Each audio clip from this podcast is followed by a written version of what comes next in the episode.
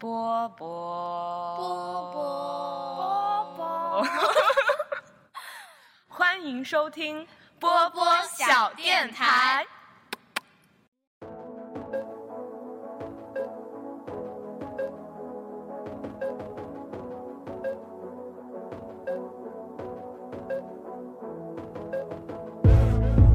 Remember when we first met? You said light my cigarette. So I lied to my mom and dad. I jumped the fence and I ran. But we couldn't go very far. Cause you locked your keys in your car. So you sat and stared at my lips. And I could already 嗯哈喽，大家好，欢迎大家收听我们本期的波波小电台，我是宫田。然后我们先让另外一位一位主播做一下介绍，我们再隆重请出今天的嘉宾。嗯，大家好，我是未婚的六四零。我们今天是六四零想要在我们二零二四年开启的一期新的类似于老友重聚的节目。然后我们这期这个这个呃系列节目的关键词呢，叫就是老小电台的老朋友们，就是我们其实做了六七年，有很多就是可能很早啊六七年前就陪我们一起录节目的朋友。然后但是我们现在其实每个人的生活都有了新的进呃人生进展，但是可能就是大家中间就是可能各自有自己的工作和生活，都好久没有来小电台聚一聚了，所以我们就希望去。对，真的好久好久了。然后我们这一期的嘉宾呢，就是时隔了将近快八年，再次来到我们的小电台。然后大家可以猜，呃，就我们是不是也不用猜一下？我还专门给列了几个身份标签，他应该是。呃，除了我以外的最早的一个嘉宾，我觉呃得对对，就是然后公公田是第一期的嘉宾，然后这位嘉宾呢就是我们的第二期的，哎，是第二期吗？对，是的，是第二期，是的，第二期的嘉宾。对。嗯，然后第二个标签是我们的波波波波放映室的片头有他的声音，而且是最特别的那个，为什么有印象吗？因为他的那一句是“还播不播啦”，就是我 我们每个人都是自己的台词，然后他是一句啊，直接把那个收音机的那个声音按掉，还播不播啦？对，对，然后第三个就是，呃，他来了两次我们的节目，然后每一次的开头都是自带征婚广告，而且一定逃不？开这个话题。我强烈怀疑这位嘉宾他自己都没有了这些印象，因为时间过去太久。而且我还听了啊，就是之前因为有一期节目聊的是情感话题，还聊了他的理想型和被哪些因素吸引，所以今天还会来考古一下。对，那我们现在隆重欢迎我们的这位老朋友、老嘉宾。要不你先来自自我介绍？哦，其实已经介绍完了，就打个招呼好了。对，听听 Hello，大家好，我是苏大爱。哇，刚刚这些东西我完全没有想起来。的确，时隔已经很久了，朱大爱，欢竟然已经迎朱大爱。这么老了吗？七年半了，真的算了一下，马上就二零二四年三月。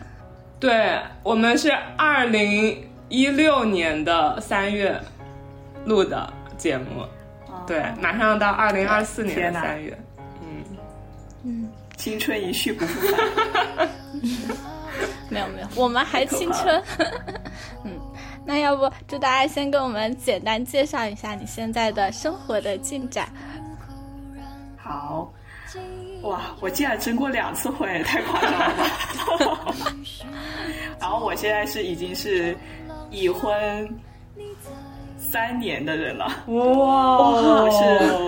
对，我是我们恭喜恭喜我跟我现在的先生是二一年领的证，嗯，然后今年二四年那就是三年了嘛。对。但是我们还有办还没有办婚礼，就是会在今年三月份办婚礼。嗯。哇，然后在这，对，在这期间，我们，我感觉我我们的故事也能讲很久。啊，可以啊，请讲，慢慢来，嗯，好，就是就是我们是在一八年认识的，就是我们在英国认识的，我们是一个学校，哦然后当时一起上语言班，然后呢，当时会有那种 welcome party 嘛，然后呢，每个人有一个任务，就是要去找一呃十个陌生人去问三个问题，大概就是啊你来自哪里呀，然后你喜欢什么呀，大概就这样。嗯，然后呢就发现，哎，他竟然也是广东的。嗯，然后一问，哎，他竟然也是东莞的。哦，哎，他竟然住在东莞，然后呢，这不是？缘分吗就是第一天，第一天遇到了一个老乡。对，对，然后然后我们就在英国认识，一开始还只是朋友，就是我们几个人一起玩，然后怎么样，后来就慢就单有单独约，然后就在一起了，反正在一起还挺快的，大概就是三个月吧。嗯然后然后回国之后呢，就一起就还回来嘛。他他一直在深圳工作，然后我一开始也在深圳，然后后来这也可以后面再讲到，就是职业选择的问题。嗯然后我就回东莞了嘛，然后就这么周末情侣了一段时间，周末就是 关键词，对，然后现在是周末夫妻。周末夫妻，嗯对，然后后来就是二一九年，一九年回国，然后回国没多久就疫情了嘛。。对，然后就是二零年工作了大概不到一年，我们就瞒着我爸结婚了。哇，哎，这么有故事吗？为什么？这这个详细聊聊先因为。我爸啊、对，当时我妈还好，嗯然后我爸是很不同意的。为什么？然后呢，这要回到就是介绍一下我的家庭背景。嗯嗯嗯 就是我们家就是那种，就特别是我爸是那种氏族观念很强的村里人，就是他们不太能接受我跟外地人在一起。可是他不是也是是东莞吗？他是他祖籍不是东莞，这也不行，他只是现在住在东莞。哦，就是他有一个这种很强烈的这种宗族意识的人，嗯。然后呢，非常的固执跟顽固，嗯。然后所以他就很反对，然后所以我们就只能偷偷领证了。当时，哦，所以然后为什么领证呢？当时是因为为了要买房，哦，然后我们还偷偷买房了，哇塞，啊，就是一切都在他不知情的情况下嗯进行。为朱大爷然后鼓掌呢，。心惊胆战了大概一整年，我爸也慢慢接受了这个现实，因为已成了法律事实了嘛。嗯，对，然后就疫情三年，就也没有办婚礼，然后现在就是不会婚礼的一个阶段。哦，原来有这个 原因，还有这层。嗯，我之前一直以为没办三年还没办，可能主要是因为疫情嘛，疫情不太适合办那种比较大的宴会啊什么的。对，那你当时也，有一个原因是这样。那你当时就是悄悄去领证、悄悄去买房的时候，有那种 像电影里面就偷户口本啊，然后然后家里有人跟你里应外合呀、然后再去偷偷的，有我妈跟我里外，嗯。就是我妈是还挺喜欢他的，就是就是怎么说呢？我先生他是跟我爸完全不同的人，嗯。就是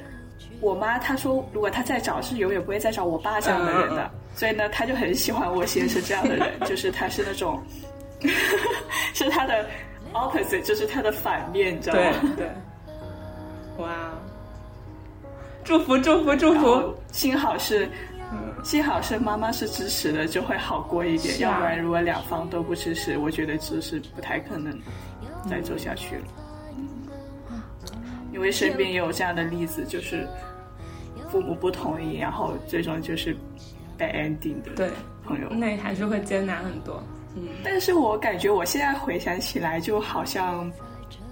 并没有什么的感觉，就是好像我们这五年也过得挺平淡的，就是已经相处也都是老夫老妻的感觉。嗯，嗯，我不知道公公田有没有这种想法。我我其实我也差不多，因为我们在在一起加结婚也就三年，然后结婚也就两个月，对，然后但是我们因为其实应该一起住了就两年多了，所以之前我们录小电台，问问就是朱大家他们是周末情侣，周末夫妻，可能就是就是也是生活状态没有改变，但是他们的生活状态可能就是各自的独立的时间比较多嘛。然后我感觉刚好就是朱大家的反面，就是我们俩就是很早就。呃，应该在一起住了，然后再结婚。其实我们生活状态也没有改变，但是我觉得对于我个人的生活的改变，就是我基本上没有什么独处的时间了，就是要么在公司跟同事在一起，要么就回家就我们俩在一起。对，然后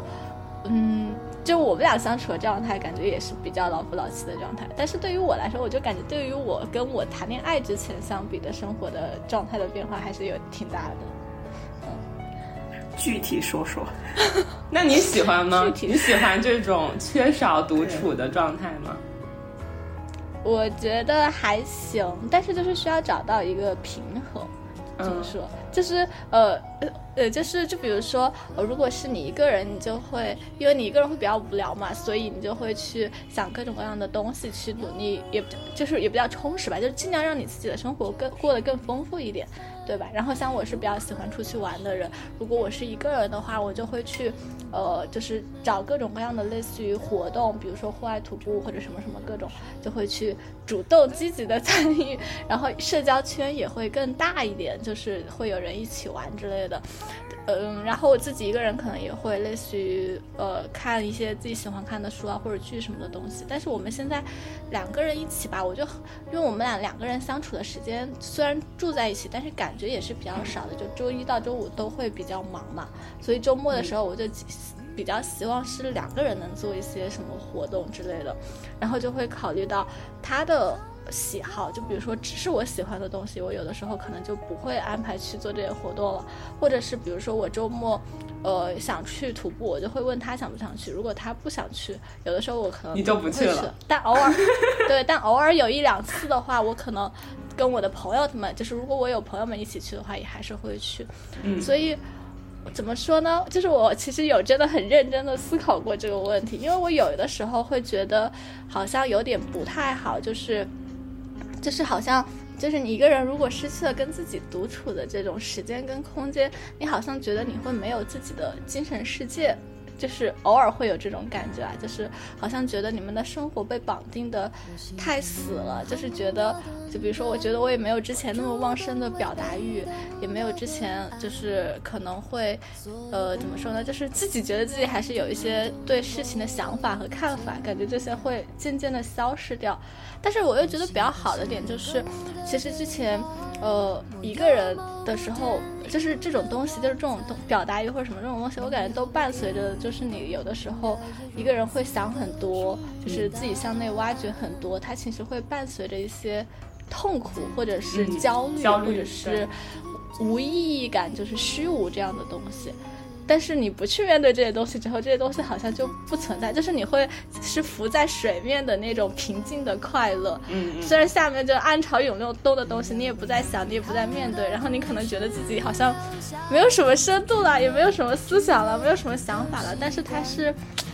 另外一种生活的感觉，所以我我自己现在也就是觉得。就是都还好，就一种有点像那种比较平稳的幸福，然后另外一种是那种你自己可以有自己更多的那种那个追求。我感觉可能会现在这三年，可能我们俩还是比较腻在一起，当然也有可能只是我 腻，因为我觉得他还是对于他爱打的游戏，他也是从来 没有没有考虑。可能过了一段时间，就是。两个人，我对两个人一起进行的活动也感到了厌倦，之后我们俩就可以各自探索自己可能更感兴趣的事情。对，然后话筒交给朱大，对，看看独处的人气。我觉得有一点我还挺赞同的，就是因为我们相处时间只有周末嘛。像以往的话，如果是单身，我周末可以找朋友玩。但是现在周末的话，就只能跟他玩，因为如果不跟他玩，没时间 跟他玩，就是没有见面的时间，就是我的社交圈确实会变小了，就是跟朋友相处的时间会变小，因为你时间就这么多嘛。然后，呃，然后说到那个两个人一起进行的活动，幸好我们俩的那个都挺挨的，就是我们的兴趣爱好都比较匹配，但还是会有一些错位的地方，就是总会有嘛，因为人和人的差异这么大。但那个时候呢，就是我有时候也会很纠结，那这个事情我是约我朋友一起跟我去呢，还是说拉上他一起？因为呢，不拉上他一起，好像这个星期就没有见面了，就会有一些小小的遗憾。就因为我们俩。就是现在还算是热恋期的感觉吧，可能因为见面少，嗯，对，然后就是还是会要想每周见一下，然后呢，这就会有一种就是 trade off 的感觉，就是你得到了这个，你就要失去那个，你要跟朋友相处，你就要失去跟你呃老公相处的时间，确实挺难的，就是在找一个平衡吧，就是跟郭文田说的一样，就是。按目前的轨道进行下去还是可以的，但是呢，之后什么发展也还要再看，可能我们两个也会再碰撞出别的一种模式，也不一定。像龚文婷说的，就是可能啊，我们俩都可以不用再见这么多了，就可以各自寻找各自的自己的业余生活，也不一定。对，嗯，这里我还是挺赞同的。哦，我说我想说的就是，也是完全的加一，就是我我之前有一段时间，我还跟我对象说，哎，我说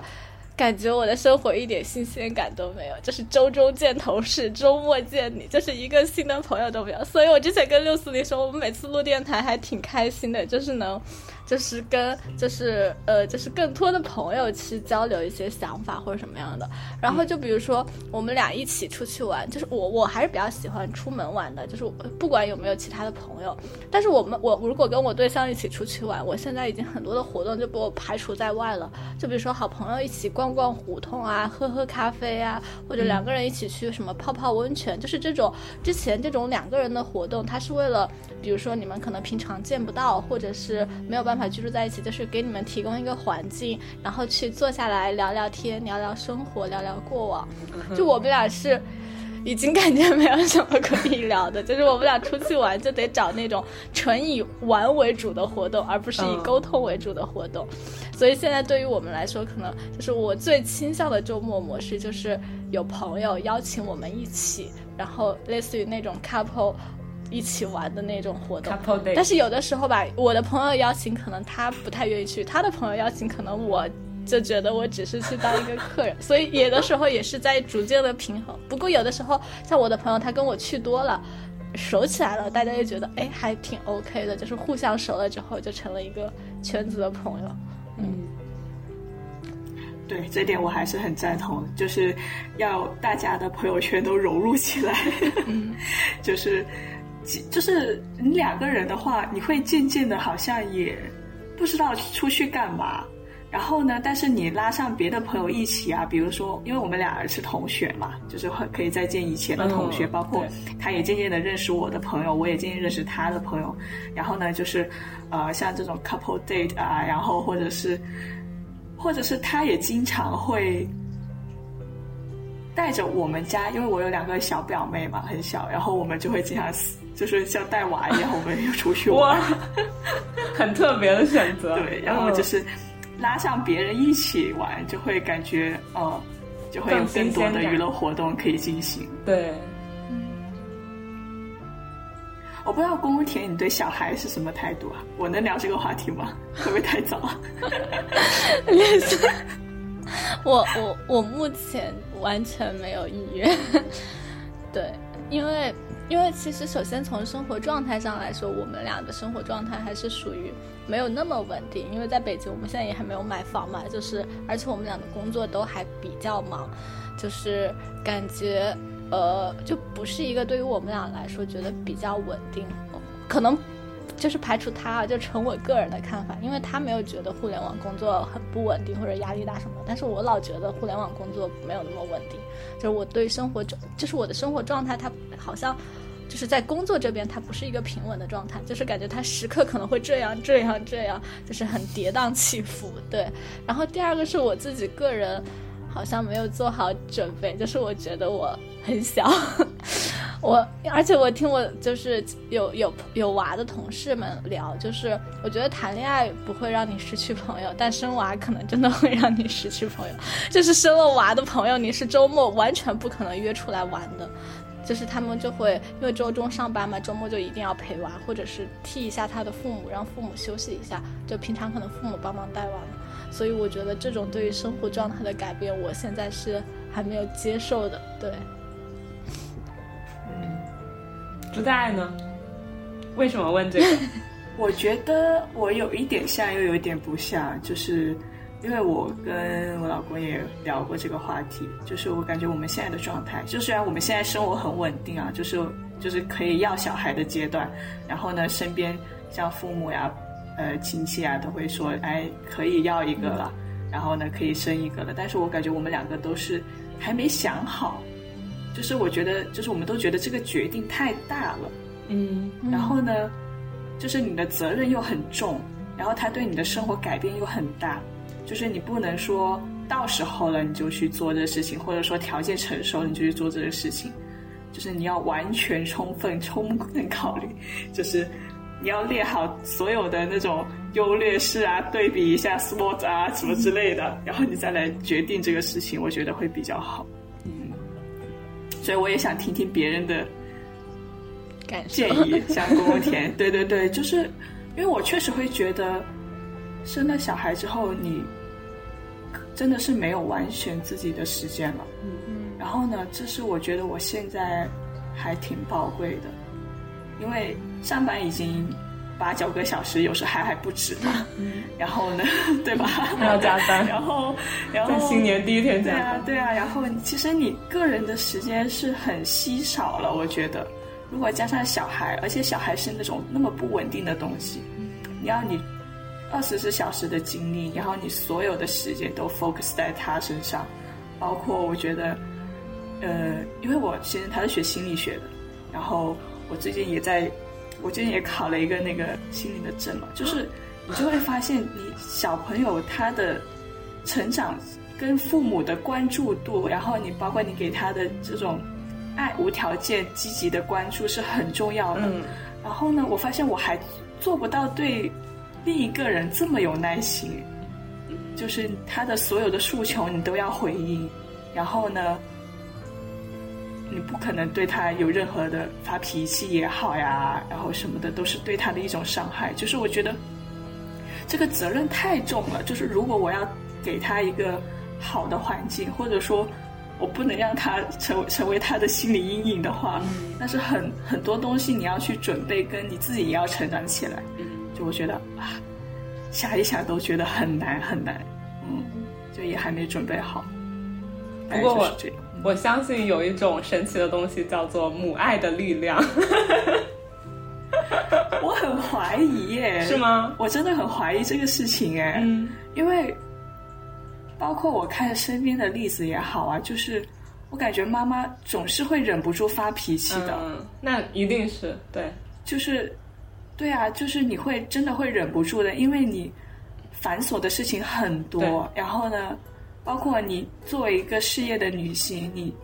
确实会有这样的难题，就是你工作已经都很累了，然后如果你想给你的小孩很多的陪伴跟关注的话，他也是需要时间的，除非你不睡觉，不然这个时间是不可能凭空冒出来的。是的。然后，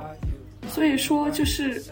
光有母爱，我感觉还是不行。就是你光有那个心，你还不行，你还是要有外外界给你创造的条件，你才可能会给他一个很好的陪伴跟关注。嗯，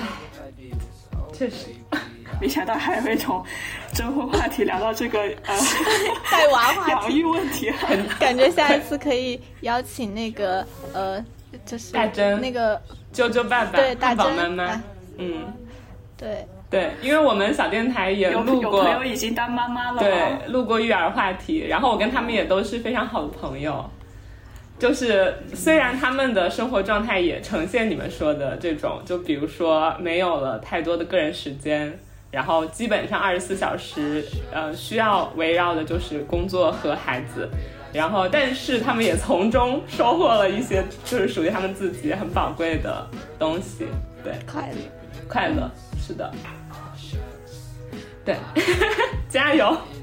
加油！突然发现，嗯，小电台的大家都到这个阶段了。就像为啥我一开始自我介绍的时候，我就会说我是未婚六四零，就是因为我当时想想到这个企划，就是和老朋友们聊聊天，然后第一个想邀请朱大爱，然后再接着往后邀请哪些老朋友呢？我细数了一下，发现大家好像也都进入到这个阶段了，基本上都是已婚，然后可能也要想到要不要生小孩。对，基本上都到这个阶段了，我们也这么大了。嗯，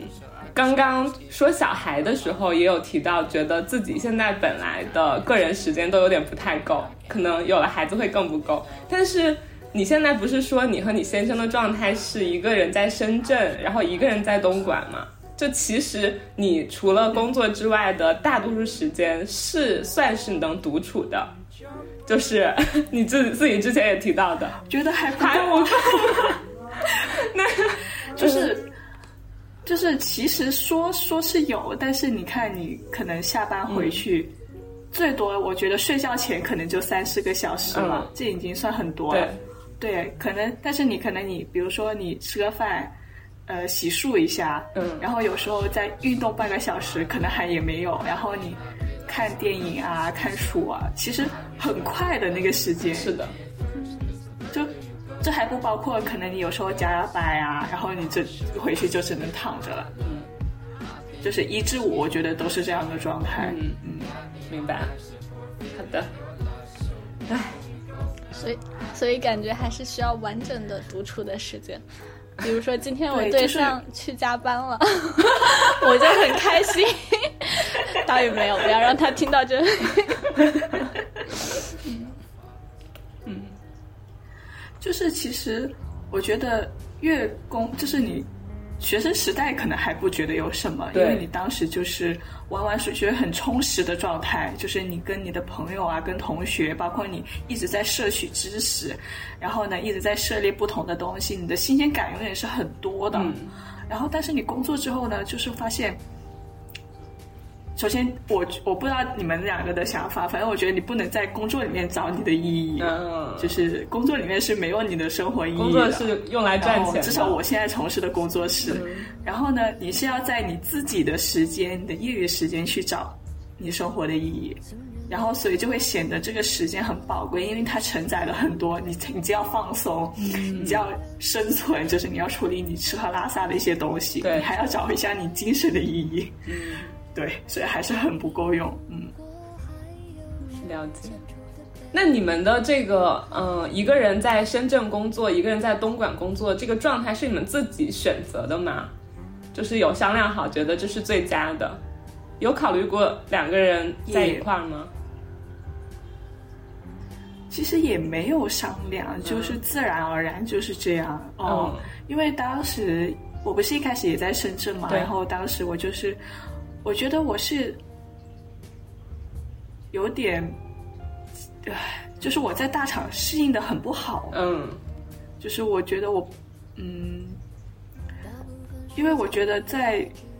那样的工作氛围，我是更没有自我了。嗯，或者说，也不是说更没有自我，就是。首先，我觉得我是个很懒的人，也没有很也很没有事业心的人，就是我很难在事业的追求上找到我自自我吧。嗯，或者是我觉得找到某种快乐的追求，我可能对对，然后但是但是很但是很多人不一样，很多人他一定要在就是像我很多朋友，像我那个呃。之前都就是我的猪不爱对，然后她就是非常事业型的呃女生，然后她就是一定要是有所成就，她最大的快乐就是看到她那个呃银行卡的数字在涨，然后确实也涨得很快那种，对，然后然后我好像包括我跟我先生好像对金钱也没有那么大的欲望，就是我们都不是偏事业型的人，嗯，然后他现在是当老师嘛，嗯，然后。然后我在国企，就是都是那种很稳定啊，然后呃的工作，所以说，然后呢，所以我就从深圳回东莞了，因为当时我们还没有谈恋爱，然后 不，没说还没有谈还还没有结婚，所以还没有考虑到以后两个人要不要在一起住在一起的这个问题。然后呢，我就在家里附近上班，嗯。然后呢，他就在继续在深圳上班，因为他是深圳人嘛，他其实但他住在呃东莞，哦，然后就这样维持到了结婚后。婚后呢，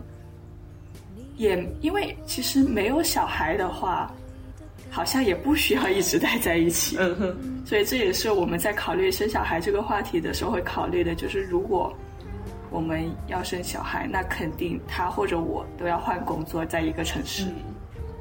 要不然就是对小孩的成长，我觉得也不是很好。就是肯定最终，如果我们要生小孩，那肯定还是要待在一起。那如果不生，那现在这个状态还可以继续维持，嗯大概就是这样。嗯，我相信你们都会是很有责任感的、很好的爸爸妈妈的。就无论你们决定什么时候生小孩，对，很棒。可能是因为我觉得，就是首先他是学心理的啊，然后他就很就是就这一套那种思维体系已经是在他脑海里了，就是小孩的那种，特别是三岁以前的陪伴跟关注是很重要的。嗯然后包括我们俩，就是可能也不是说很喜欢小朋友吧，但是会很喜欢跟小朋友玩。嗯但要不要自己要一个呢？再另说吧。玩别人的和养自己的是两回事。哦，对，嗯，好的，我有一个问题，哎，就是你们会觉得，就是比如说从你们恋爱就是之前大家都在深圳能相处的状态，到你们隔两地，你们会觉得就是这种。就是会会怎么说呢？就是会影响你们的感情状态吗？我不知道哦，就是我先说一下这个问题的前提啊，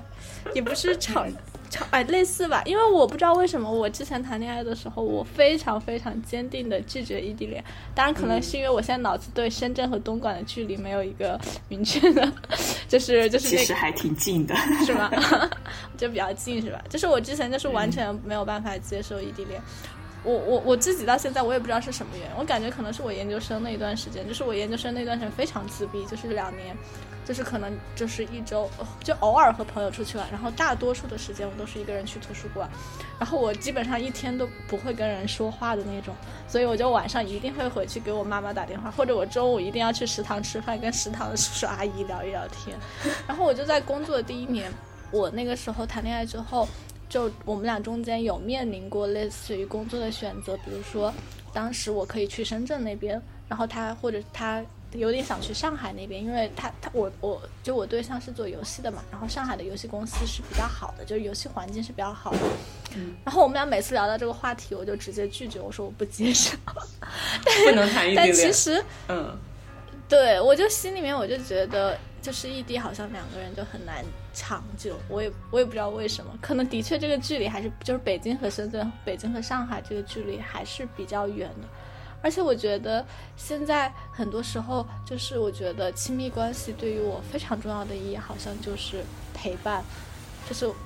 对于我来说，我也不知道为什么，就是我会产生这样的就是诉求，但是现在对于我来说，它的确陪伴的意义很大，所以。就是像刚刚聊的，就是我有的时候很纠结，就是我觉得我很需要更大的独处空间，但有的时候这个空间真的大了，我又觉得我无法接受，就是会有这样的感觉，对。然后就比如说我现在这个工作还是就是偶尔会出差嘛，可能比如说三个月会出去一周或者两周之类的，还是会尽尽量，比如说我们每天都会视频聊一聊的这种状态。当然，这个我感觉可能是我个人的一个状态的原因，所以我其实是想了了解一下，就是祝大家你们之前，就比如说两个人分隔两地，有的时候会觉得，就是对对方的生活的了解会比较少吗？或者我觉得可能现在因为东莞跟深圳没差，就是不会像北京跟上海啊，或者上海跟深圳这么远，就是它还是能保证你每周能见面的。我觉得这算是个底线，嗯因为其实你往上，我时间往长了拉，其实会很困难的。因为我们像疫情的时候不都封控在家嘛，我们就有一个月没见面，哇，那真的是还挺难熬的。就是那一段时间，虽然大家都物理距离不远，但是你出不了门嘛，然后你是完全见不了面的。我觉得那段时间是挺难熬的。然后回过头来说，就是，呃，你分居，就是你现在异地怎么相处？就是，呃，我们每个中午都会打一下电话，每个中午工作日啊，中中午就是吃饭的时候会打一下电话，哇，然后晚上会视频，视频大概半个小时左右，就是还是能保证你每天的联系的。我觉得这还是很重要的。就是我觉得就算是异地，你保持必要的联系还是很重要的。就是你不能说距离远了，但是你们的心也远了。你还是要不断的跟你的伴侣去 update 你的近况，包括你生活日常的琐事。然后呢，我觉得，而且就是倾诉欲也很重要。就是我可能不会跟他说太多，就是我可能不是那种倾诉欲特别强的人，但我先生他是，他会跟你你上来一个电话就跟你讲半个小时他学校发生的一些鸡毛蒜皮的事情。刚才听到你先生跟你讲话，然后都用的是粤语，所以他会跟你讲，嗯，我今天中午吃了哈搞啊，这样子吗？对啊，他就会首先他真的会经常讲他中午吃了什么，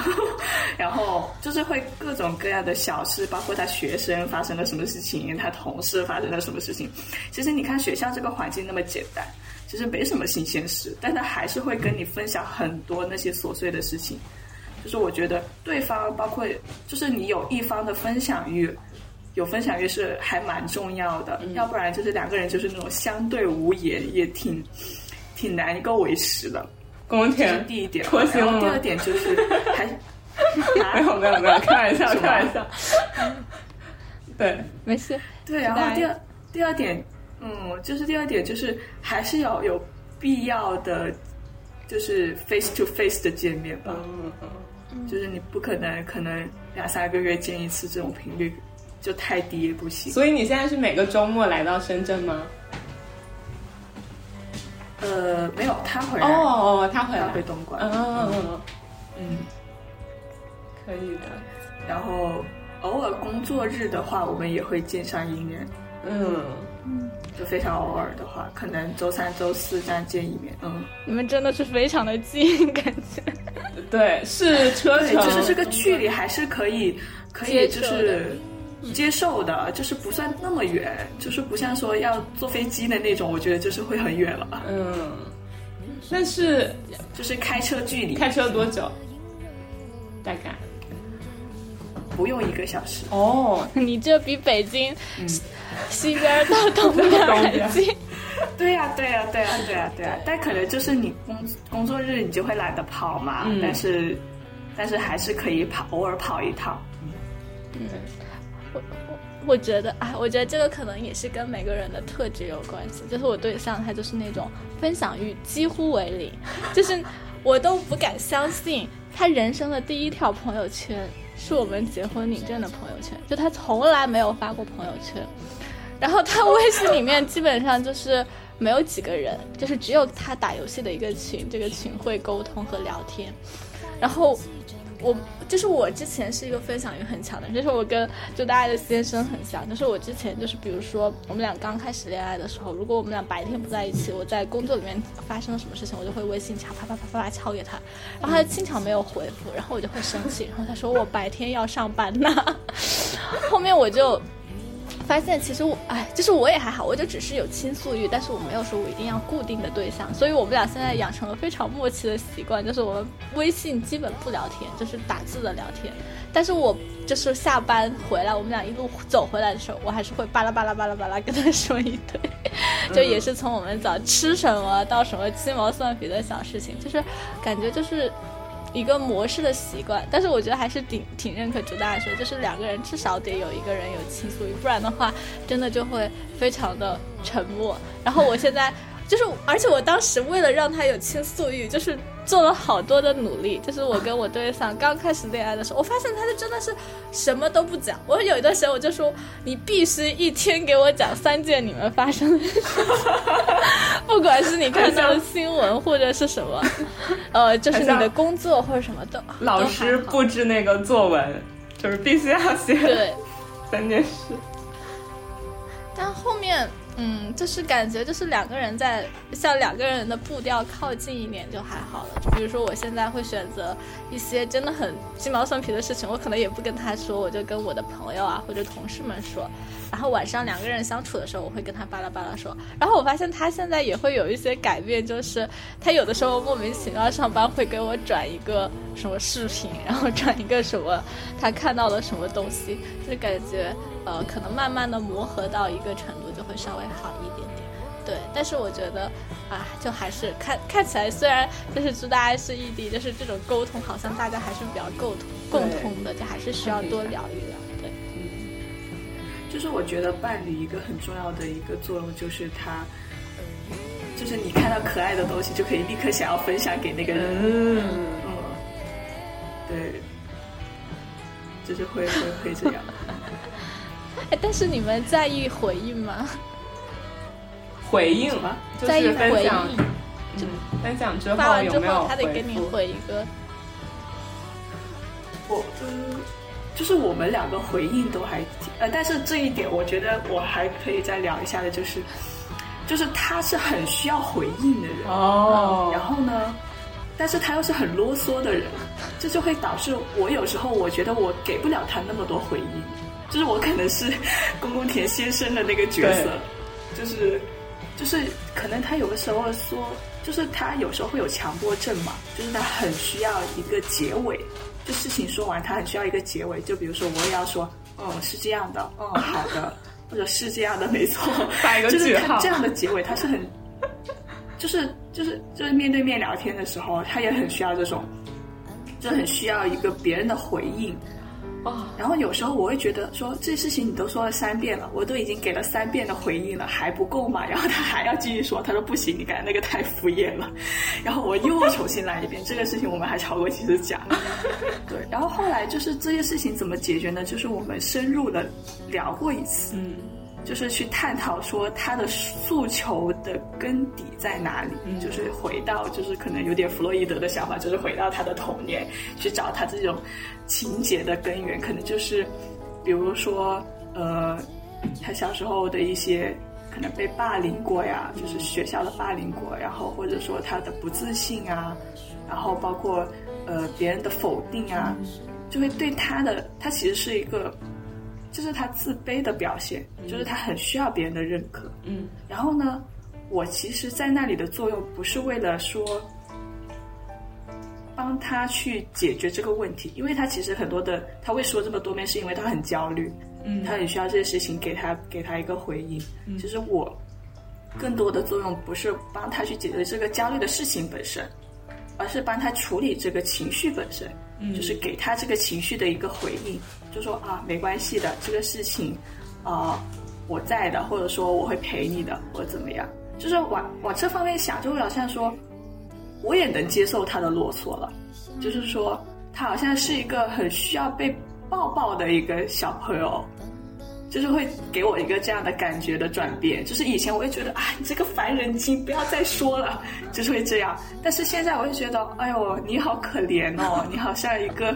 就是就是那种小孩受委屈了，然后一遍一遍的跟他的妈妈在说，呃，那个人欺负我了，怎么怎么样啊？那这样这个时候你其实是给他一个拥抱就好了。这就是我个人的一个转变啊，就是那一次聊开之后，嗯。因为我刚刚听朱大爱介绍你的先生就是学心理学的背景嘛，然后你也说你自己在最近是工作的这个阶段有去考心理相关的证书吗？对我感觉你刚刚讲的你们交流的一个水证，水证感，就是你们交流的那一呃那那一段，就是那个方法就非常的专业人士，就是按照比较心理学的、比较科学且嗯、呃不情绪化的专业的方式，然后来进行沟通，然后并且寻找到了一个很很棒的解决的方法。对，我觉得好神奇。对我觉得，我觉得这就是认识他之后，我觉得我还改变蛮多的。就是可能在以前的那种亲密关系里面，我是不太会沟通的人，就是我是那种，可就是回避型人格，嗯就是说我为了我自己不受伤害，我可能会不会付出这么多？嗯好像说谁爱了更多的那个人就就会输了了，而你越在乎，你就越输了那种感觉。但现在不是的，就是我觉得跟他在一起之后，就是我会在付出的同时，我自己也得到了爱就是会有这种的转变。嗯，真好。就包括之前就是七 六七年前，我不是还一直在征婚嘛？我觉得那段时候我的状态就是那种，就好像我是一个不完整的人，要别人来来填补那个缺口的感觉。嗯但是我觉得现在我不是，现在就是我们两个人，然后我和你之间，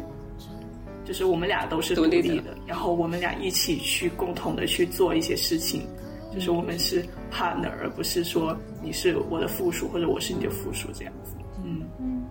这是一个很大的转变。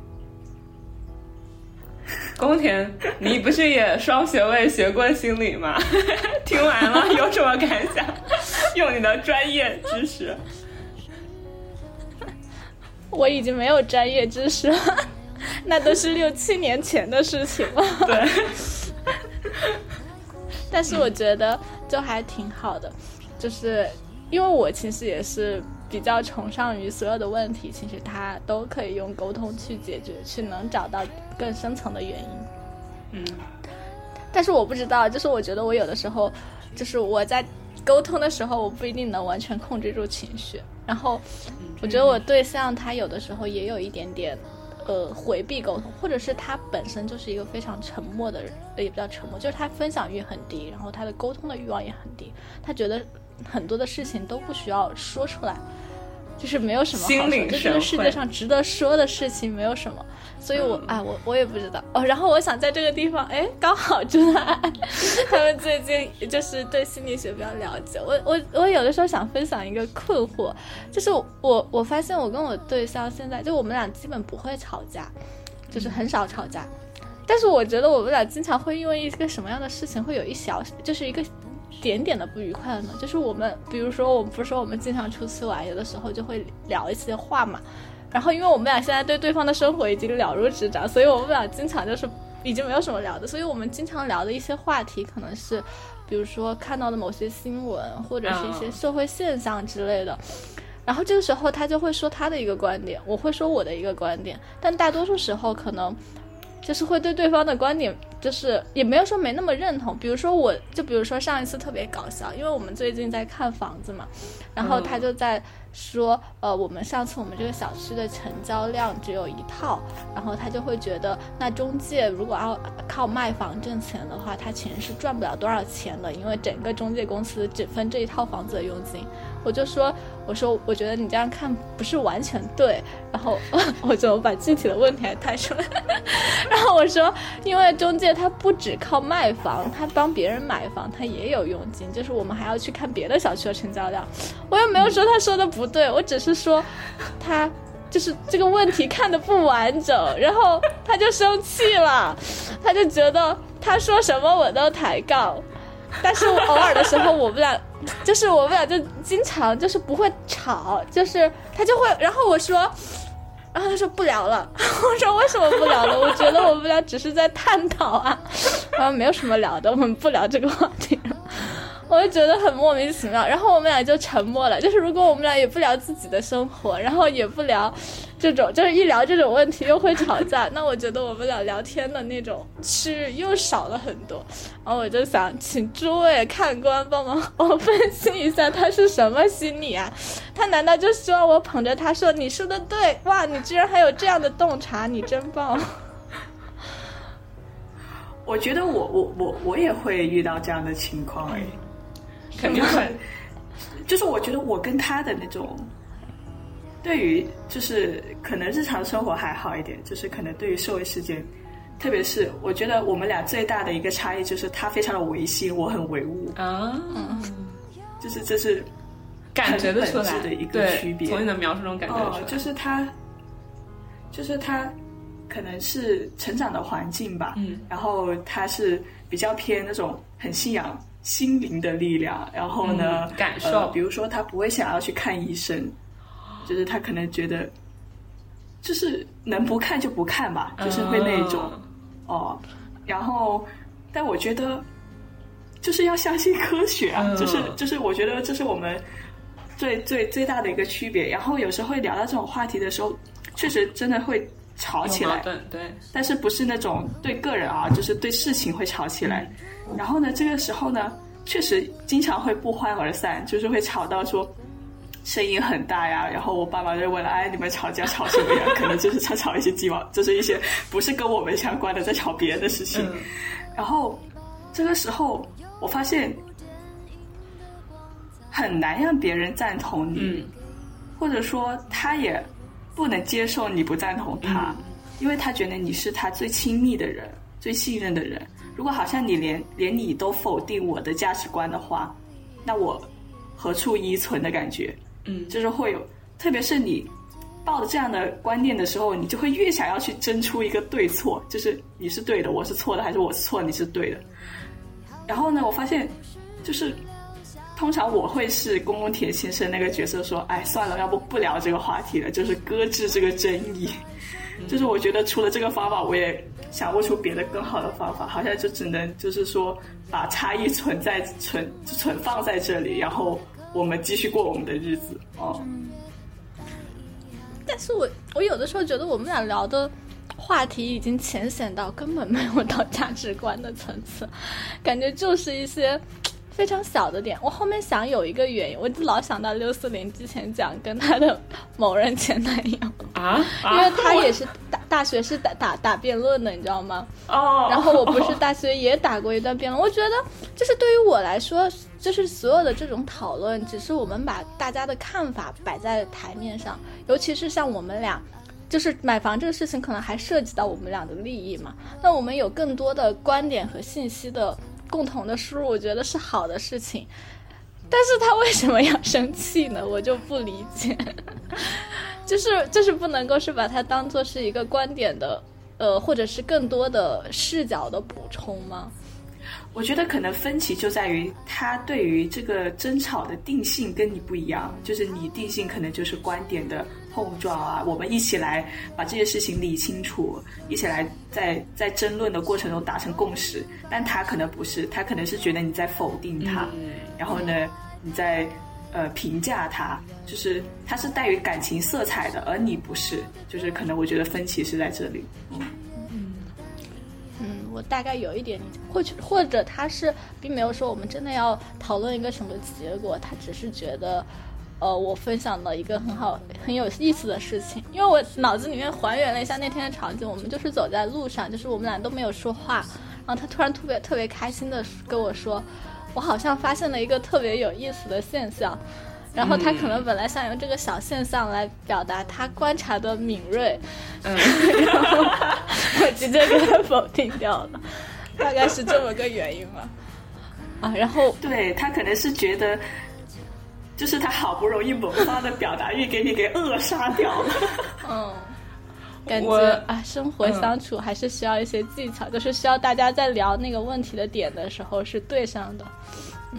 我仔细回忆了一下，刚刚宫田提到的，就是可能我对于辩论的抵触，嗯，我自己后来逐渐的感受到，就是我并不是所谓的去逃避争论的人，就是我不是所谓的去逃避两种对立观点的人，而是我可能就是有的时候我会觉得一件事情，其实你这么讲它对，然后另外一个角度讲它也对。就是就像辩论的正反方，其实我觉得正方和反方他们某种程度上都是对的，所以说这件事情没有辩论的意义。然后这就是为什么可能就是当我遇到了一些嗯可能相反的观点的时候，我不会采取说嗯我会去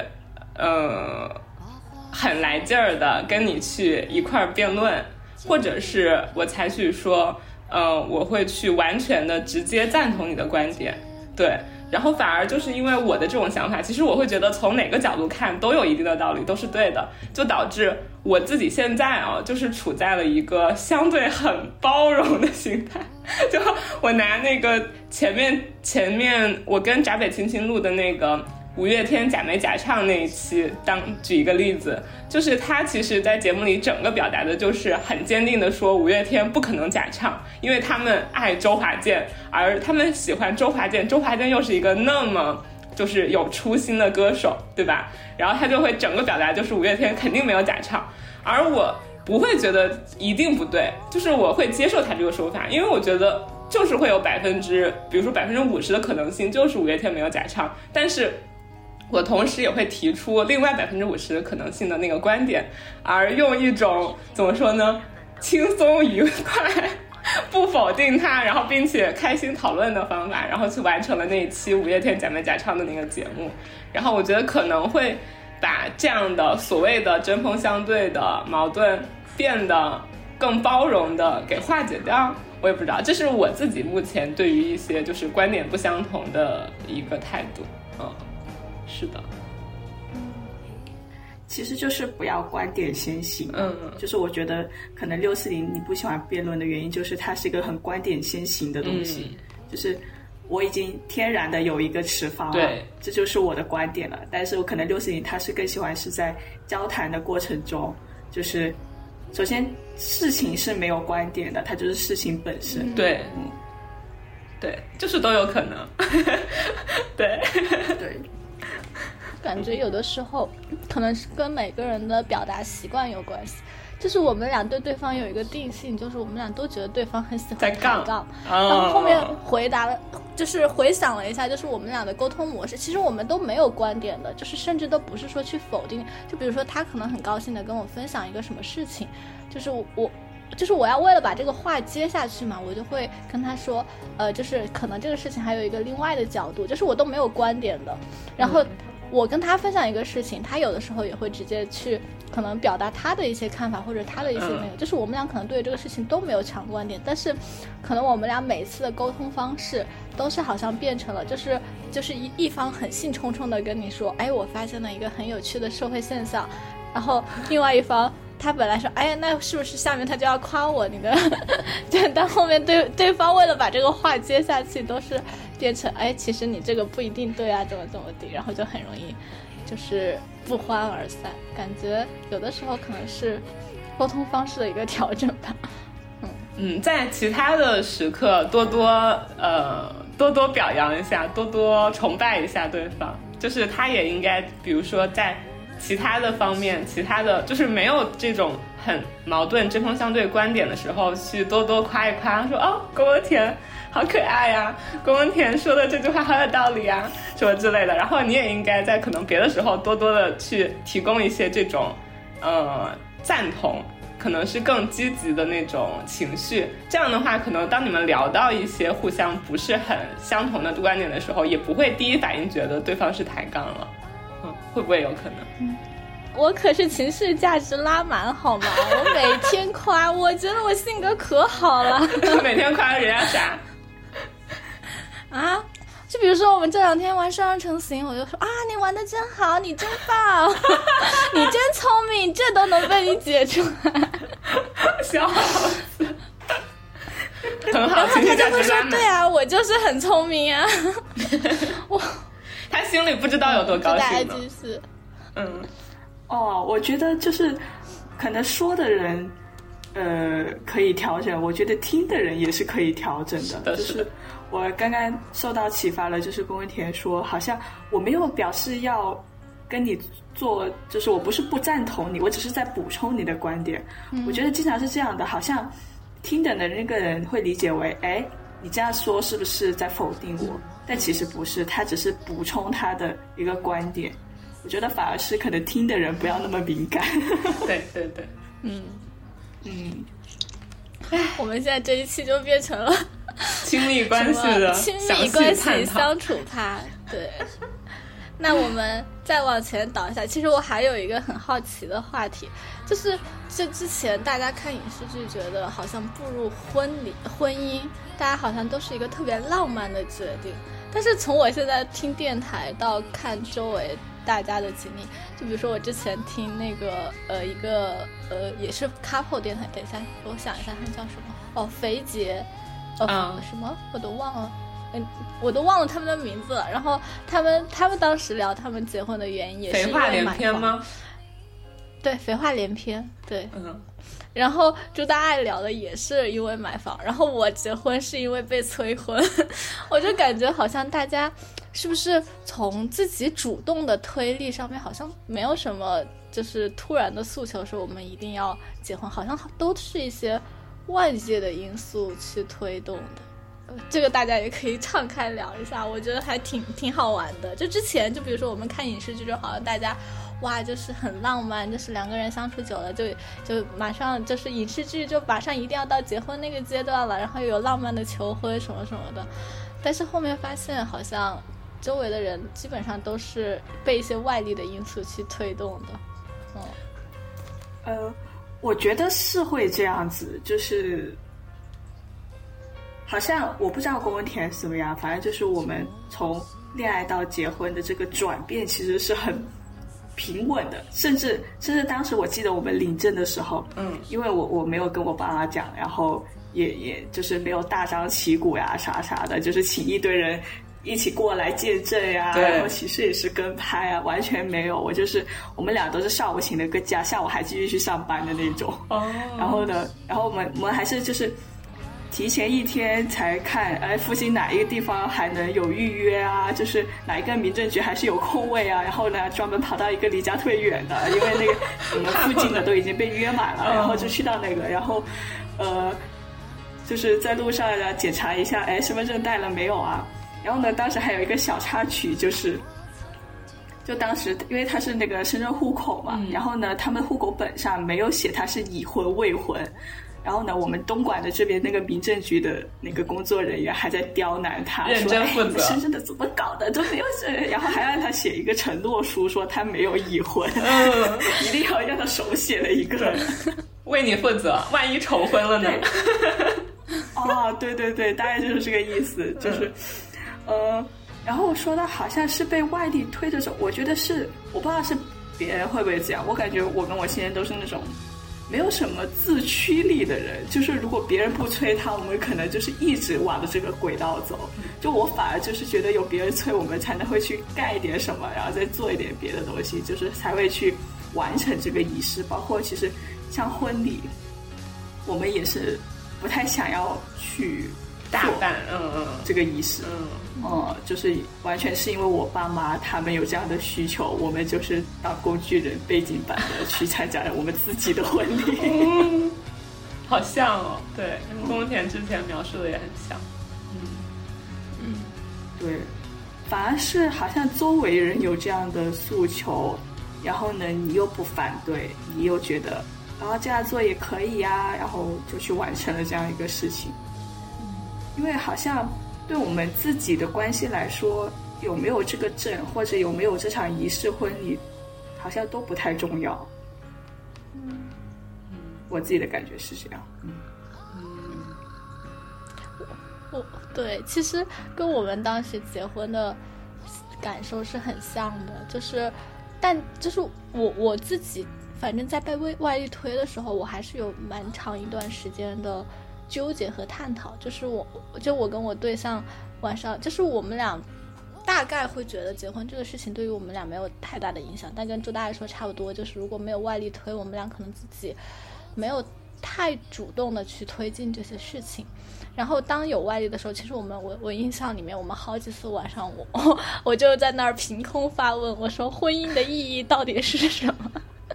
然后我们俩就开始从什么法律保障聊聊，就是后面聊来聊去吧，好像觉得对我们的生活，就是最终得出的结论就是对我们的现在的生活好像不会有太大的改变。然后才去确定说要不要结婚。然后我还想问，就是那就大家在决定结婚的时候，你你就是你们有会再去考虑确定是这个人吗？就是这样的问题吗？嗯嗯，我觉得我还我没有诶，就是很坚定，就是我觉得这是跟以前的亲密关系还不太一样的，就是以前我会是有所保留的状态。嗯，就像我前面说到的，就反正就是对着他，我是我觉得我是毫无保留的。哦，就是我自己的一个很大的转变，可能是因为他也给了我很多嗯安全感，或者是呃，他很尊重我，也很尊重女性，然后也是一个好人，就好像这几个词连在一起很奇怪，但是我觉得这是我很看重的。我不对知道我之前。一开始那几期讲的我的择偶标准是怎么样，反正我觉得这几点现在对我来说是很重要的。宫田，请回放之前写的 VCR。之前写的因素是会画画，没有说详细的性格特质。会画画吗？天哪，对，我完全想不起来了，为什么？为什么呀？我知道你要我说，你你说 VCR。说之前高中一个你喜欢的男生还是什么，给你画了一个哆啦 A 梦，你有印象吗？哦哦，天哪！我 此去的回忆哦你这么说我有印突象了然，但是但是为什么会有这个为择偶标准呀？我的天啊！应该也不是择偶标准，也是给了你某种吸引。对，啊，吸引的，嗯对对对啊，现在也还是会的。但是说到择偶标准，我觉得我现在是更看重性格、人品方面的东西。嗯是的，就是我觉得这是对于关系的存续来说更重要的。嗯，嗯，因为，嗯，为什么就是说问这个话题？因为其实结婚对于我来说还比较新鲜嘛，我也比较新鲜，就比较近的事情是，呃，九月份发生的事情。所以其实今年我们决定结婚的时候，除了我们俩就是探讨以外，就是我其实还是会经常想想，就是，哦，为什么要结婚，以及和这个人是不是就是要走，就是走一辈子或者怎么样，就要不要做这个仪式的承诺。然后我后面就是让我下定决心觉得 OK 的，就是两两个点吧，就是因为我其实一直都是特别纠结的人，而且我很怕试错，就是，呃，就是我觉得我我对象已经算是给我非常大的安全感了，但是我还是就是很很怕，就是总。怎么说呢？就是我有的时候觉得我的人生好像就在垒积木的感觉，我很希望他每一步都是相对完美，或者是相相对稳稳的就是他不会就是会摇摇晃晃之类的，所以我每次就是我很纠结，就我之前把它归结为天秤座的纠结，现在我把它归结为我十六人格就是一个谨慎型人格，就是我的，就是我的那个十六型人格，它不是有一个什么谨慎型和一个什么呃类似于直觉或者什么型吗？然后我的那个谨慎型已经到了百分之九十，就是非常的就是对于决策会很很纠结，然后后面我就想了。就是让我下定决心，可能是两个点，就是一个点是我们俩每次下班，我们俩会就我从地铁出来，他从他的公司出来，然后我们俩会在某个口见，然后一起走回家。然后我每天下地铁，因为我每天的独处时间就是我坐地铁这一段时间，就是包括步行嘛。然后我每次坐地铁然后回家的时候，我都会想，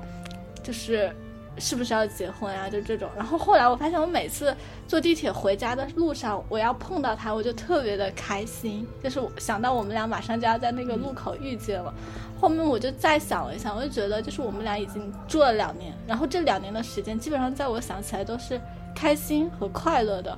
我就觉得那是不是是 OK 的？然后另外一个，我就是因为之前说就是怕犯错嘛，就是如果假设百分之随便多少的可能性，这一段婚姻它真的失败了，就比如说我们都没有办法预判人的发展，可能他以后真的就成了一个渣男，或者我成了一个渣女，我不爱他了，我爱别人。了，那。就是这个结了婚的这个错误，就是也不叫错误吧，就是这个代，就是出现错误的感，就是这个呃代价我能不能承受？后面想了一下，感觉也还好，因为好像现在就比如说离婚这个事情也不是一个非常大的事情，就比如说大家在离婚重过也还好。就是我当时感觉是最后就基于这两个问题之后，我才觉得嗯，好像也没有问题是可以结婚的，就还是会有一些心理上的斗争。当时我婚礼上我好像也说过，就是我还是。呃，就是一直在纠结一些很细节的问题，但是还是我对象其实有就是我也跟他沟通过这个问题啊，就是他我当时我说如果我们以后不成了，他说不成就离嘛。我他他跟我说了好几次这句话，我说呃也离没有问题吗？呃想一想离好像也不会死，也没什么问题。后面就觉得好像是 OK 的。我觉得这个也算是一种做决策的方式吧，就是我不知道是哪一次，就是看到就是你把你最坏的。就是这个事情最坏的结果想象出来，你觉得这个最坏的结果你可以承受，那我觉得这个事情就值得一做，就可以做。对，整个过程听起来就很像两个稳定独立的大人，就是在很认真的去讨论这件事情啊，我觉得很好。嗯，就是朱大爷刚刚说的，独立的两个人。我我反正，哦，我反而就是。听完龚文田的想法，包括我自己的感觉，我觉得不要把婚姻想的这么重，嗯，就是你不要想你跟这个人结婚是不是对的，你要想你跟这个人在一起是不是对的。就是婚姻它可能只是一个法律上的关系，就比如说我们当时是因为买房才领的证，就是因为我们要有共同财产了，这是一个法律关系，而不是说我们的情感关系。呃，有变化，就是你要结婚的前提是你是不是要跟这个人在一起，这才是我觉得你最要考虑的，而不是结婚之后的种种的变数啊什么的，就是关键，我觉得还是要有情感基础，嗯。就好像宫田说道，他只是想到见到他就会很开心，就是我以后的人生要跟这个人走，我觉得就很幸福。我觉得这才是你直，就是你的那个直觉上第一想到的。嗯嗯，就是逻辑上我。觉得是这样的逻辑，但是我觉得在考虑上，我觉得我思路上、思维上还是会有一点变化。就上一期其实我们聊二四年总结的时候，就是生活状态虽然没有变化，但是就比如说没有结婚，其实嗯，当然可能是我个人心态的问题，就是我对于恋爱，其实我没有所有的都把它看作是一种非常稳定的关系。就是我在恋爱的时候，我还是会做好随时抽身可以离开的准备，因为我觉得恋爱对于我来说，离开的成本没有很高。就比如说你分手，你不需要去通过什么冷静期，通过什么乱七八糟的。就是我觉得结婚它其实还是有很多，就是社会关系的约束。比如说我前两天看微博上还有一个热搜，什么结婚证不等于打人证，就是有的时候。就很多伤害，他在这一层关系里也会被，就是那个，当然这个是比较深，就是深的一一些乱七八糟，就是可能大，就是大概率不会发生在我们的身上。但是我觉得结婚这个事情它没有那么重，但是它还是会，就是对你的决策会增加很多的成本，就是对这段亲密关系它会加上很多的保障嘛。它当然它有好的时候是保障，坏的时候它有可能是枷锁，对，所以觉得嗯。还是需要考虑一下，就这个人是不是合适，然后就是，对，然后以及他会给你增加的这个成本会不会影响你的生活？我我个人是这样的感受。哎，你们有看《再见爱人》？看，每季都看了一点点，我这一期没看完。是吗？我是我是看了第一期，第几第几，然后就是你会发现其实。更多的不是婚姻的问题，而是这两个人一开始就不应该在一起。嗯，就好像宫文田，其实你现在纠结的点是你有没有选错哦，就是你不是单因婚姻它本身，而是单因你这个选择有没有做对。然后我发现，其实就是失败的婚姻是一开始就没有选对，就是他们俩可能。就是不适合过日子的，就他们俩就是不适合在一起的。嗯，我觉得是可能从这个角度去想婚姻，会不会更加轻盈一点？就是不会那么沉重一点。这是我的观点。嗯，你有没有看第三季？我没有。但是我看完第三季，我有一个新的感受，就是傅首尔跟老刘那一对，嗯，他们好像是合适的。对，我觉得他们是合适的，至少在他们相遇的那个时候，我觉得他们是合适的。我我现在我还是非常坚信，虽然就是，但我是一个天生的悲观主义者，就是我非常相相信人他不会是永远不变的，他是会随着环境情境去变的。你在你的不同的年龄阶段，你你不同的身份、不同的就是呃就是思考的维度的时候，你对于你想要追求的东西或者你觉得美好的东西的定义都是不一样的。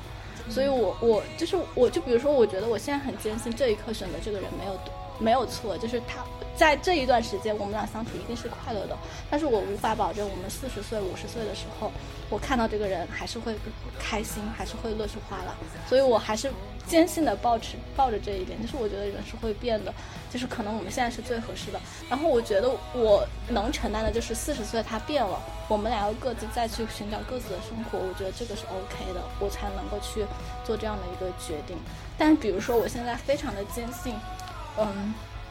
可能不太行，那我是不是我觉得就不要领证也，或者是不要结婚？就比如说，我我也跟我对象说过这个话，如果我不想结婚的话，我觉得我不会跟其他任何人，就是跟别人结婚了。就是我觉得你是现在是合适的，但是如果我不想结婚的原因是我觉得人会变，那我觉得所有人都会变，那我觉得就不要加婚姻关系的约束了。这样的话就是只是额外的增加成本嘛。对，对你又说服我了。我觉得你说的很有道理，所以我觉得，因为为什嗯。嗯，我我感觉这个就又回到那句最俗的话了，就是呃什么，就是抱着最坏的那种预期，但是去享受当下的生活，然后这样的话你会觉得生活的更有安全感。当然，这个就是一直悲观主义者的一直的路子，就是我永远只看先看最坏的结果，然后知道最坏的结果我可以承受之后，那我就享受现在生活。即使我有可能步入到那个坏的结果，我觉得也 OK。但是我现在努力把它往好的方向上去牵引。对。但我希望大家不要这么悲观。我觉得不是悲观嘞，就是就是换个角度来想，就是你反而就是会。更加的享受当下吧，嗯，就是你知道什么都不都会变的，但是呢，你们现在努力让你们的变化更加同频，嗯。嗯，就是你们的方向更加同频，是不是就会好一点？我感觉这种像一个价世界观，就是就比如说，有的人他真的是相信很多东西是不会变的。比如说，爱是不会变的，或者是我们的心也是不会变的。也许他们，就是这个也是我最近思考的一个话题，因为我觉得我是一个不相信的人。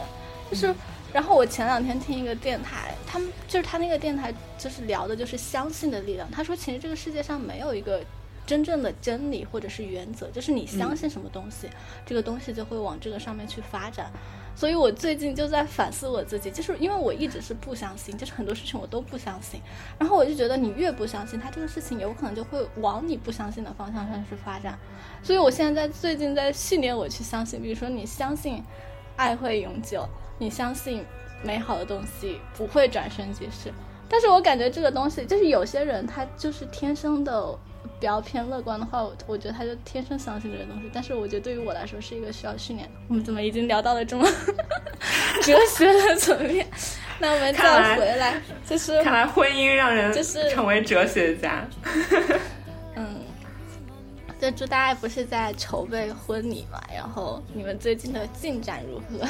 刚拍完婚纱照，怎么样？我觉得我觉得婚礼真的也好难呀，就是。我觉得婚礼有很多消费陷阱哎，我不知道公公田你们当时是怎么个办这个东西的。我发现就是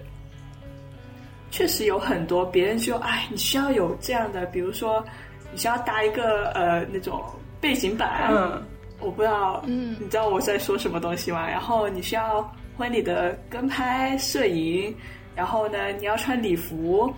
然后还有各种接亲什么什么的，还有啊。我觉得对于我，我跟我先生来说，为什么要花这么多钱啊？就是我最近也有一个朋友，他也在筹备婚礼，他在不包括酒席，他已经花了十万块钱，就是在各种婚车呀、婚纱呀什么乱七八糟的这些事情。我想说，结婚的人这么钱这么好赚的吗？就是大家都被裹挟在什么一生只有一次的这样的一个。糖果包装纸上，然后底下都是商家给你设好的圈套，就是会有这样的感觉。嗯，结婚的消费陷阱是很多，加一。对对对对，然后我们现在唯一花的可能就是拍婚纱照，嗯，然后呢，其他我们都打算砍掉，就是可能就是淘宝自己买一个呃婚纱，然后呢再请一个化妆师，大概就是这样的一个花费，就是把那些，但是我们是有很是有纠结过的，是有被裹挟，就是被这种观念给裹挟过的，然后呢也。包括周围的人都说：“哎呀，不能这么随便吧，不能这么简单吧，就是一生只有一次呀，你一定要美美的，然后呢，呃，要有纪念记忆呀。但是好像，首先我们俩本身对这个仪式就不是太多富有意义在上面，就是对我们两个可能就是完成一个功课，就是父母给我们的功课。对，然后好像加上我们俩的消费观，就是觉得这种，而且我。还有一点，我觉得那个好不环保呀，特别是那个背景板，就是你用完你就要拆了，好像也没有用啊，然后又很，真的很不环保，然后它又很贵，可能我们看了报价，那个东西就要一万块钱。对，这就是我们现在的达成的共识。然后拍婚纱照，我觉得我们是很开心的。然后呢，可能因为我我们挑的那个摄影特别好，那个小哥是个新疆小哥，长得特别高大又很帅，然后而且就是出来的效果，不包括修图啊，修图我还是不是很满意，但是原片我们是很满意的，嗯，就是很，这才是对我们来说是很有纪念意义的东西，而不是当天的那个仪式一些装饰呀、仪式的东西。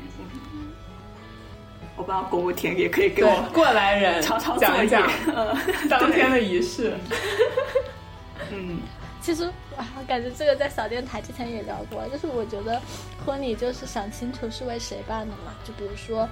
呃，你是为父母办的，主要的客人都是你父母和双方父母的朋友，那这个事情你就放宽心。然后，可能你们中间还要自己操办一些部分啊。我我们当时就非常的。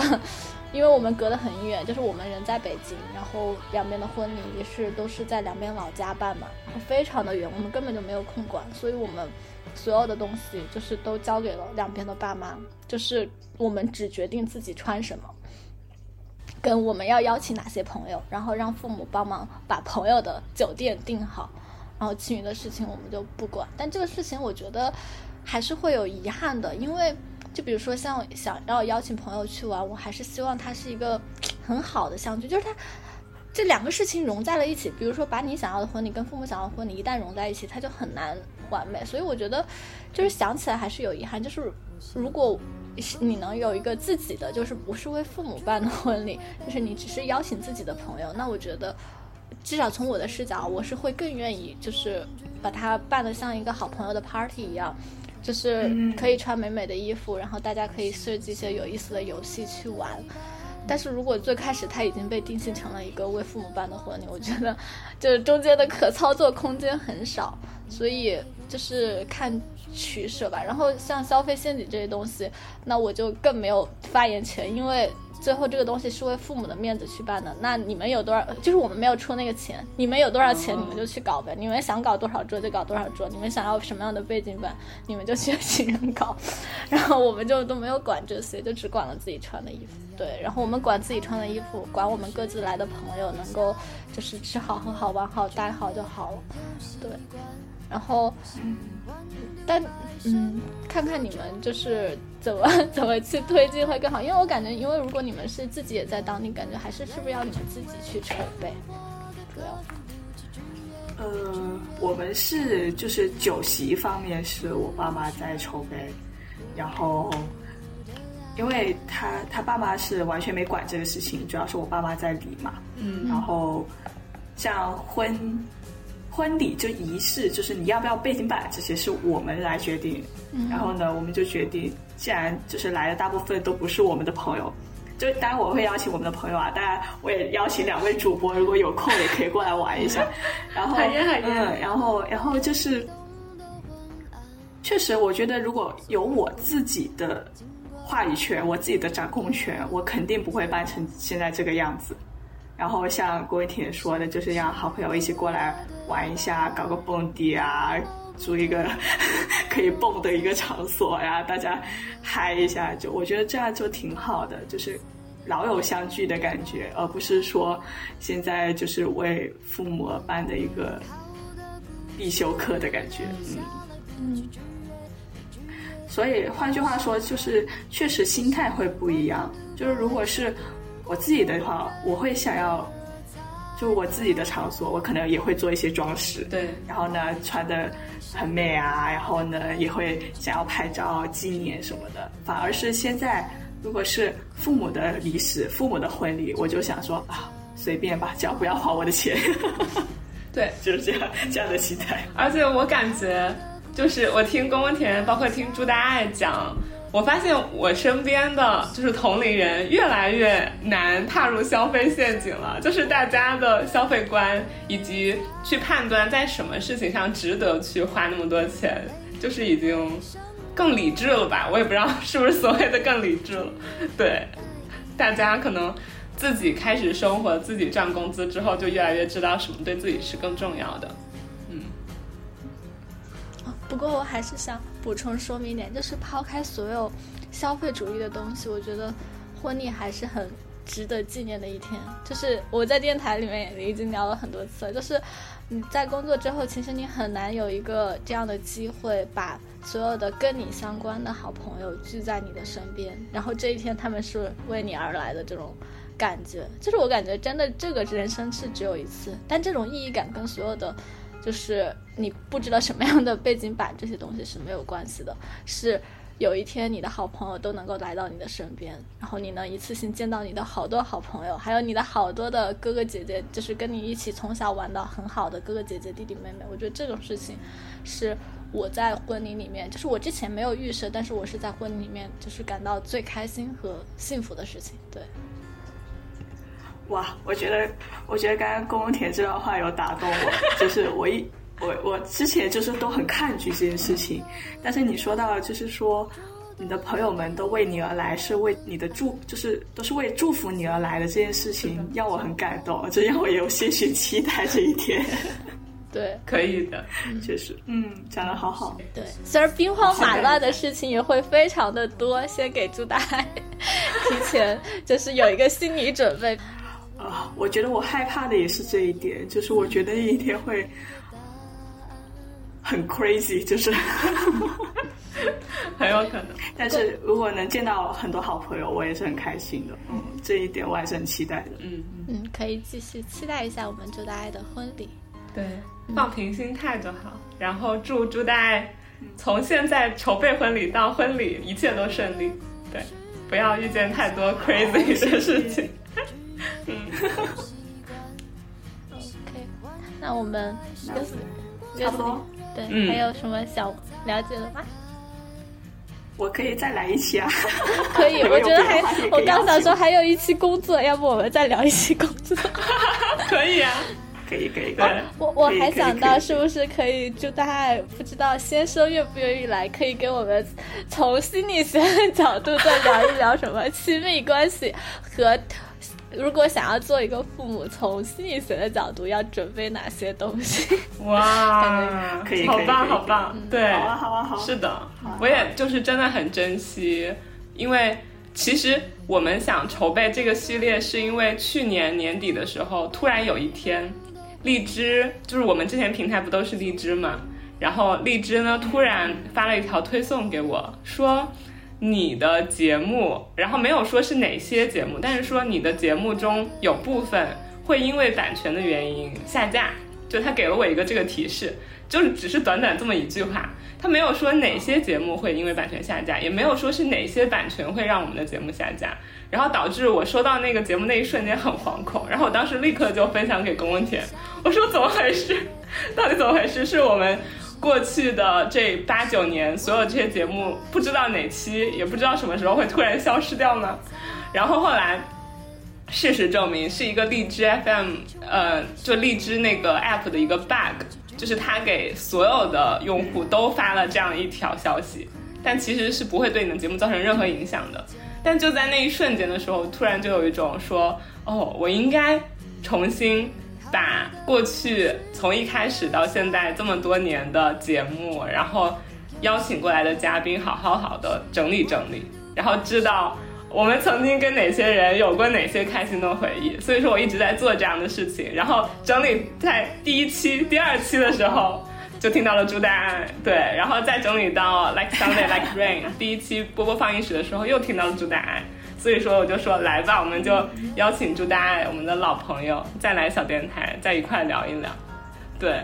哇，好开心，我也很开心，你们能邀请我。是啊，有了这第一次，就会有后面的很多次了。对，还会有拖家带口的，再次重逢。是的，是的，真好。那节目最后，我们请本期的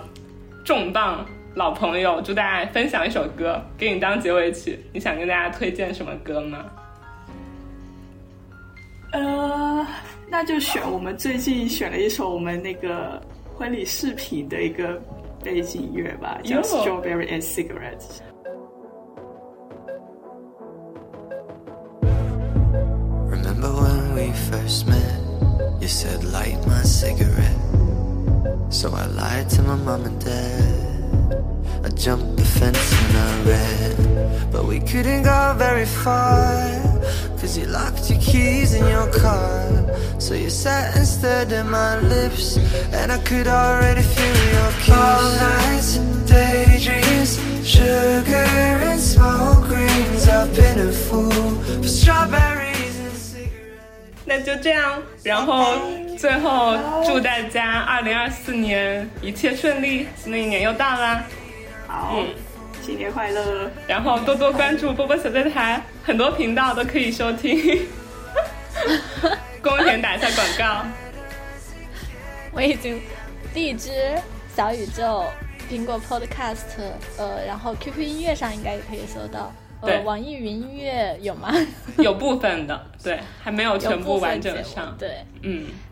可以主要在小宇宙上听。对，小宇宙真的 收听体验很好。嗯，多和我们互动，然后如果感兴趣的话，来我们的微信粉丝群，祝大家也在群里。对，我在群里一直潜水。大家这些老朋友们都一直在群里潜水。等着我们一个个去翻牌子。好的，那好期待下一次再和朱大爷聊天。这期就到这儿，好，和大家说再见。相逢。嗯，拜拜。拜。